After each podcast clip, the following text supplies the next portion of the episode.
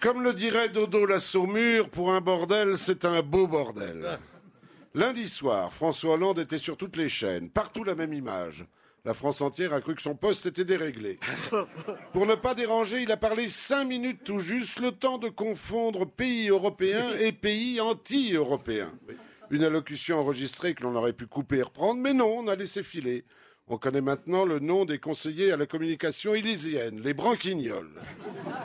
À la télé toujours, Jérôme Lévrieux, bras droit de Copé, a pleuré, pleuré, pleuré.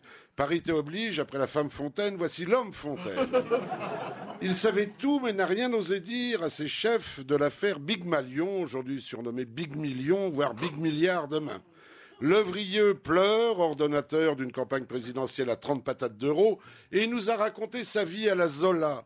Sa petite maison délabrée, achetée à crédit sur 20 ans, qu'il retape avec son petit papa, et dont il n'aura plus les moyens d'achever les travaux. Rien n'est perdu, mon petit Lévrieux. J'ai la solution. Tu te tapes d'amido. Elle te retape la baraque gratos. Bon, personnellement, je préférerais encore que ma maison reste en ruine.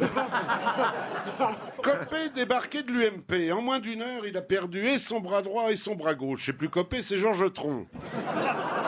Son président viré, l'UMP prend au lot. Que doit-elle faire aujourd'hui? Écoper, écoper, écoper, on n'en sort pas. Nouveau chômeur.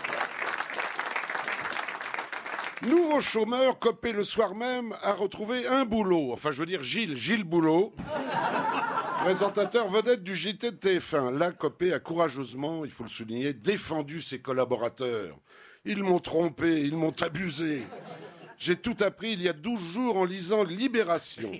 Hier, c'était Valls qui nous disait tout apprendre en lisant Le Monde.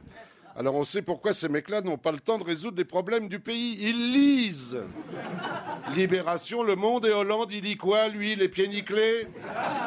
Lâché, isolé, Copé va se lever auprès de ses électeurs de mots qui les lisent et le réalisent, c'est à noter, avant le premier tour avec une majorité écrasante de 273% des voix.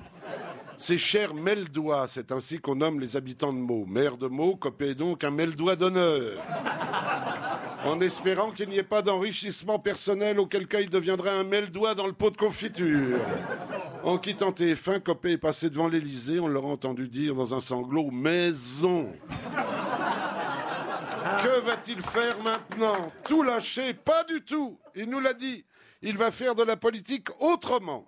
Si autrement veut dire honnêtement, on est privé de Copé jusqu'en 3017.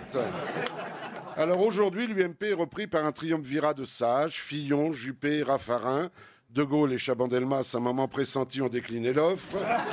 Ces trois-là s'aiment et n'ont pas d'ambition personnelle. Ils l'ont juré hier sur la tête de Copé. Et déjà, Juppé veut faire alliance avec le centre. Ce nom ne veulent pas les deux autres. Bérou, paraît-il, se ferait tirer l'oreille. Fais gaffe, François, vu la taille de tes oreilles, tu pourrais te retrouver avec deux paraboles. UMP, Union des mal partis. Pendant ce temps-là, Hollande était à Bruxelles. Normal de choisir Bruxelles quand t'es dans les choux. Mais curieux d'assister à un sommet quand t'as le nom d'un plat pays. Enfin bref, il avait l'air chafouin. Comprenez-le, après être rentré dans l'Europe, dimanche, l'Europe vient lui rentrer dedans. hein. Fort de ses 17% de cote de popularité, de ses deux branlées électorales, il est venu réorienter Merkel. Ah, ce gros gneu on devait voir ce qu'on devait voir. Et on a vu rien. Par rancunière, elle l'a invité à dîner un dîner de cons, un repas amical entre chefs d'État. Au menu, soupe à la grimace, œufs brouillés et tourne d'eau. Au même moment, le petit journal de Canal nous montrait notre président entrant dans les toilettes de la station totale de Limoges. Voilà un président normal avec des petits besoins normaux. Fidèle à son programme, laissez pisser. Aussi, pour retrouver le goût du propre, j'ai voulu faire trempette dans la nouvelle piscine Molitor. Waouh 180 euros la séance d'essai, 3300 euros l'abonnement annuel. À ce prix-là, c'est pas des champignons que tu chopes, mais des truffes.